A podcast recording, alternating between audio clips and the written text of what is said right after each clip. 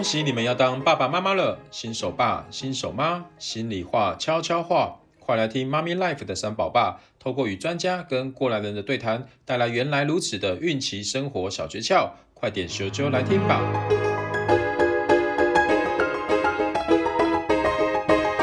欢迎回到妈咪 Life 会客室，我是三宝爸 Gary，妈咪盖子心脏，今天再次很高兴邀请到我们的美肌专家柳燕老师。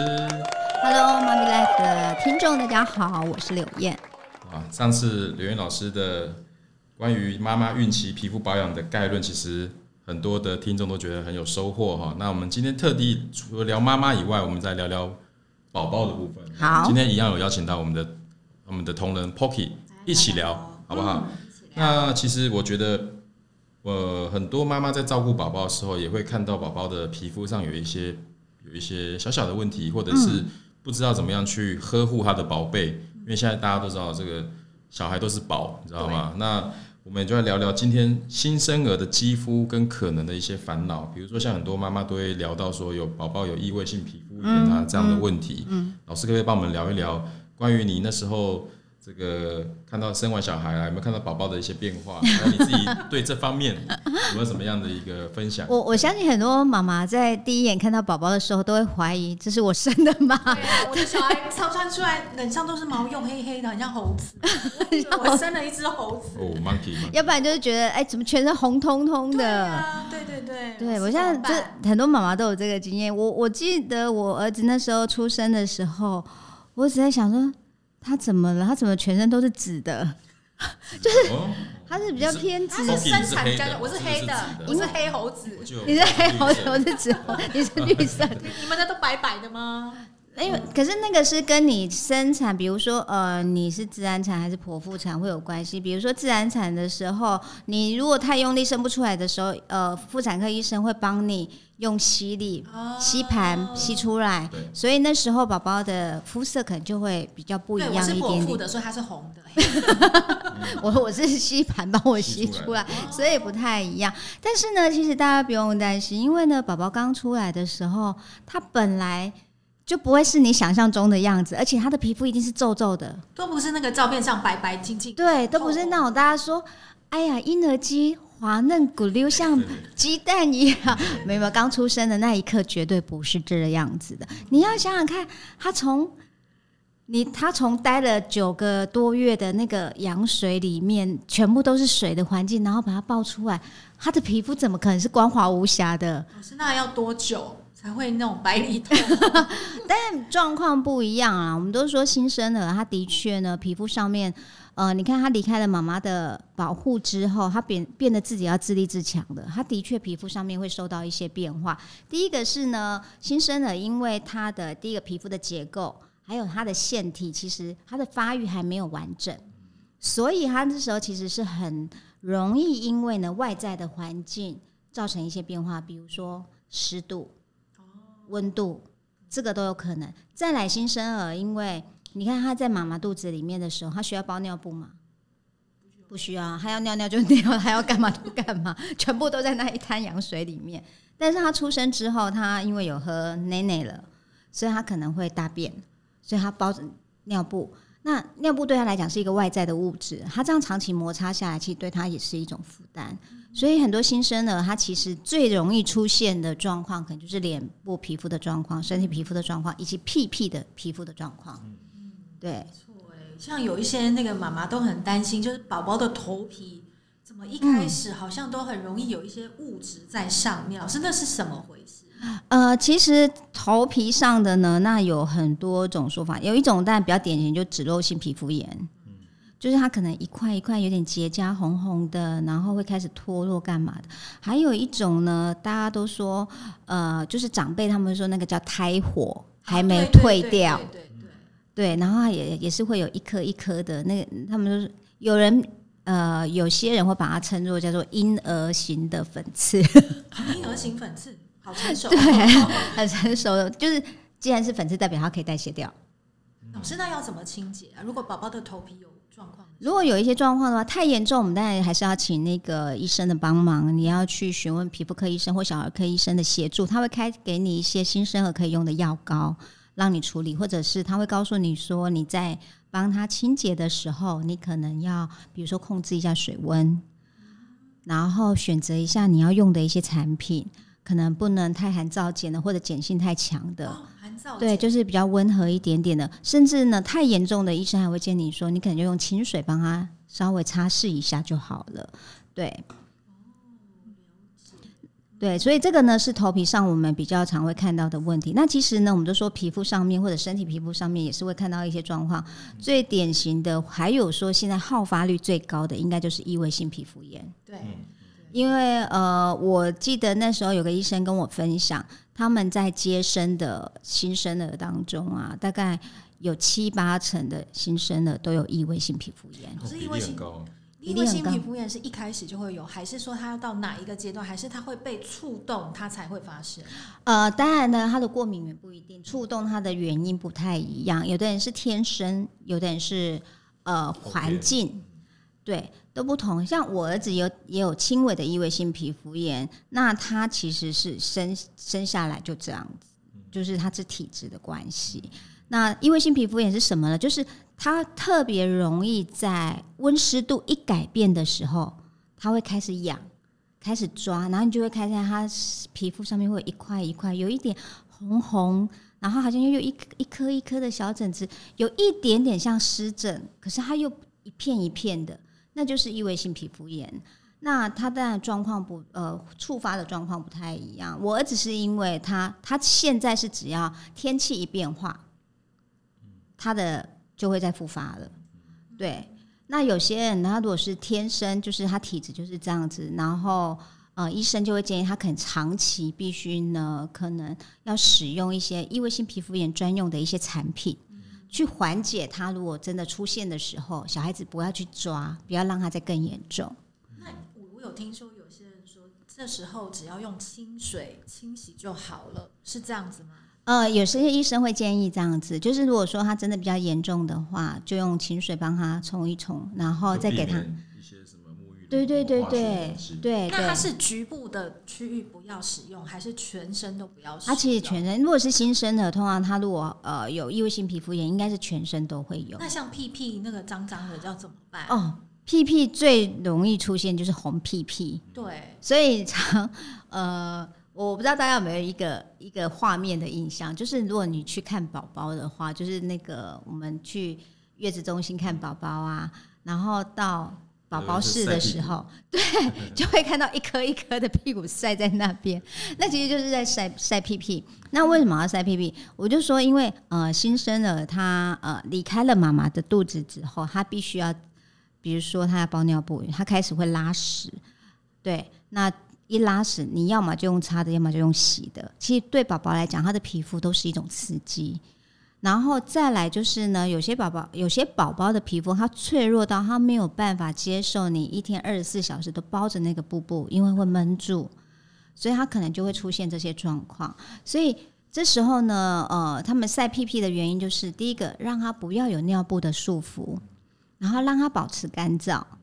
那如果真的太严重，真的要就要再加上药膏的辅助，然后如果说呃情况好一点点的，那呃医生或者是其他，我相信很多专家都会建议你可以用一些呢呃辅助类的，或者是可以减缓这个状况的一些产品，来让宝宝的皮肤是比较舒服的。对啊，像有些宝宝，我们到底要不要敷那个爽身粉，或者是有那个呃痱子膏、痱痱子粉？对对对，这些部分，我觉得是看宝。呃，因宝宝而定的，当然要看宝宝的状况啦。不一不一定要非用不可。对对，如果他今天呢，宝宝适应力很好啊，皮肤就没什么状况啊，那我我觉得这些多余的东西，所以这不是一定必然。对对对，这些多余的东西反而对他会是一种负担。但是如果今天这个宝宝他就是呢，没办法，他皮肤可能就是天生比其他的宝宝再来的脆弱一点点，那我们真的就是靠外在的这些辅助性的产品。来让他觉得舒服，你知道宝宝是他的情绪其实也是反应很大的。你让他觉得不开心，他就是会哭给你看的那种。他很直接的反应的。对，哦，还有，对对对对，还要提醒大家，水温这件事情对宝宝的皮肤也很重要。太冷或太热的水都不行。对，只是大家会想，那什么叫太冷的水？什么叫太热的水？我相信长辈都觉得啊，你得爱个烧哎，那应该被刮掉。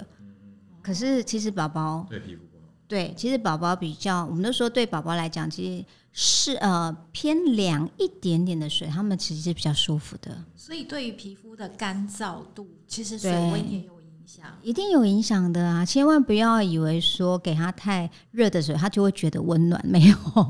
对，其实。我们就算我们现在是成年人了，其实太热的水对我们的皮肤还是一种刺激。嗯，那宝宝要多大可以开始使用乳液或者是精油？因为有些爸爸其实会帮小朋友做按摩。嗯嗯嗯。老师有什么建议，或者是有有这样的爸爸吗？对，要问 Gary。你你有帮小孩按摩吗？我我没有。你看吧，心虚。通常这件事好像都妈妈在做。对啊。好了，那陪玩而已啊，陪玩。陪玩啊，陪玩也很重要啦。按摩这件事，我觉得呢，其实之后可以好好再跟大家来聊一聊，因为我觉得按摩这件事情非常非常的重要。我们多少邀请爸爸一起帮宝宝按摩。对对对，因为这是一种亲子之间的互动。但是讲到保养，就是帮宝宝保养，到底几岁开始用，或几个月之后开始用，其实不太一定。那当然呢，你刚刚有提到，比如说精油这件事情呢，我觉得对出生新生儿来讲，其实可以避免就避免。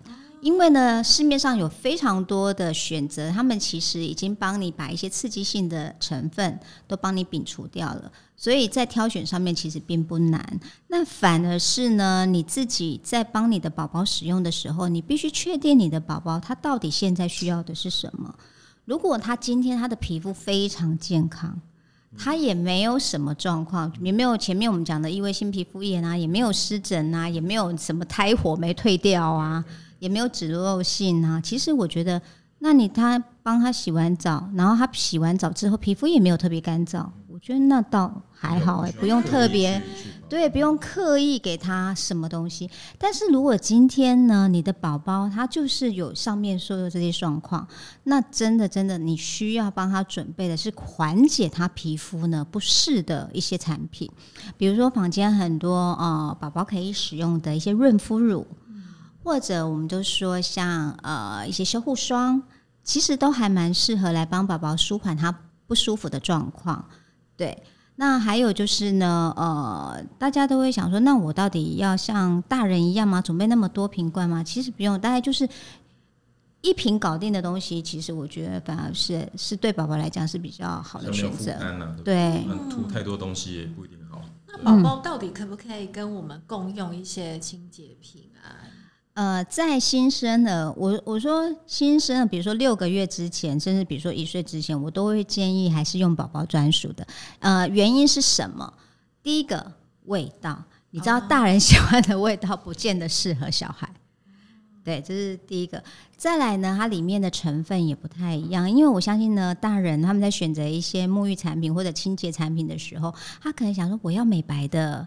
我要看好的，最好如果还可以帮我什么治疗痘痘的，对。可是小孩不需要啊，对，所以我觉得其实分开会比较好。我甚至到现在，我小孩四岁半，我还是都让他用他自己的产品，okay, okay, 所以还是要分开一下。嗯嗯，所以其实刚刚老师有提到，就是呃，有时候大人可能会嗯。